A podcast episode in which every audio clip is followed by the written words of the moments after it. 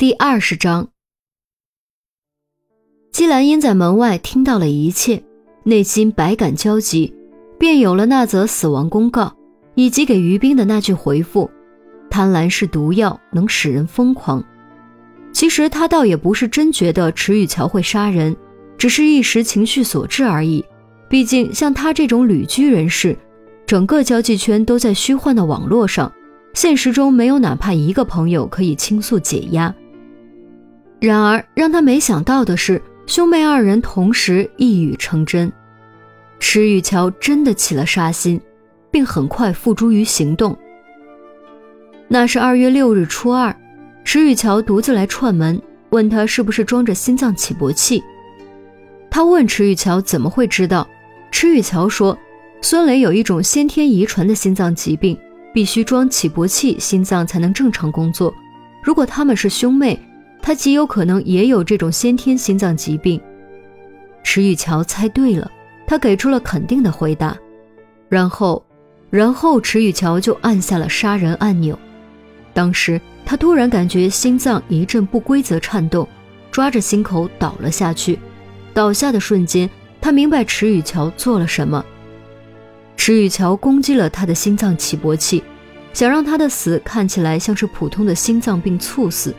不得不承认，这招很高明。可惜人算不如天算，他倒下的同时，门外也传来“咚”的一声。池雨桥吓了一跳，悄悄打开门一看，顿时吓傻了。门外有一个人也倒下了，不是别人，正是孙雷。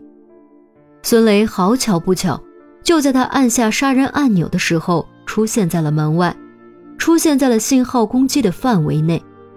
失去意识前的最后一秒，他透过门缝看到了倒地的孙雷，于是他知道一切都完了。然而一切并没有结束，老天对池雨桥开了一个天大的玩笑，孙雷死了，姬兰英没死。当他苏醒过来的时候，池雨桥正跪在孙雷的尸体旁哭。见他醒过来，池雨桥将满腔怨恨全撒在他头上。当即就要杀掉他，让他给孙雷陪葬。虽然孙雷的死让他很难过，但他不能死。如果他死了，父母就真的老无所依了，真相也会永埋地下。生死一发之际，他利用了池雨桥的贪念。他告诉池雨桥，小说版权已售出，但必须完本才能得到收益，保守估计有上百万。如果自己死了，这笔钱就拿不到了。只要池雨桥放他一条生路，他愿意用最快的速度完成创作，让池雨桥继承全部收益。池雨桥果然被说动了，将他绑了起来，让他口述内容完成章节更新。断更死亡公告，只有断更才能生效。他知道，以自己的粉丝数和名气，一定能引来网民和自媒体关注。进而引来警方的关注。这个节骨眼上，断更死亡公告是他唯一的救命稻草。为了抓住这根救命稻草，他谎称状态不佳，今天无法更新，需要缓一天。毕竟他刚从鬼门关爬回来，池雨桥并未起疑，拨打幺二零后将他药晕绑好，塞进箱体床的储物格。由于失眠，他经常服用安眠类药物。所以，比池玉桥预计的时间提早醒来。身处逼仄的黑暗之中，他构思了新章节的内容，将求救信息加密塞了进去。接着，背靠隔板，用指甲小心翼翼抠出摩尔斯电码。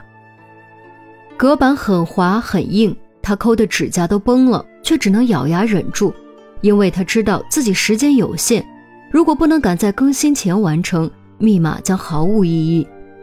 最终抠崩了三个指甲，摩尔斯电码顺利完成。几乎就在他完成的同时，池雨桥打开床板，拽他出来更新。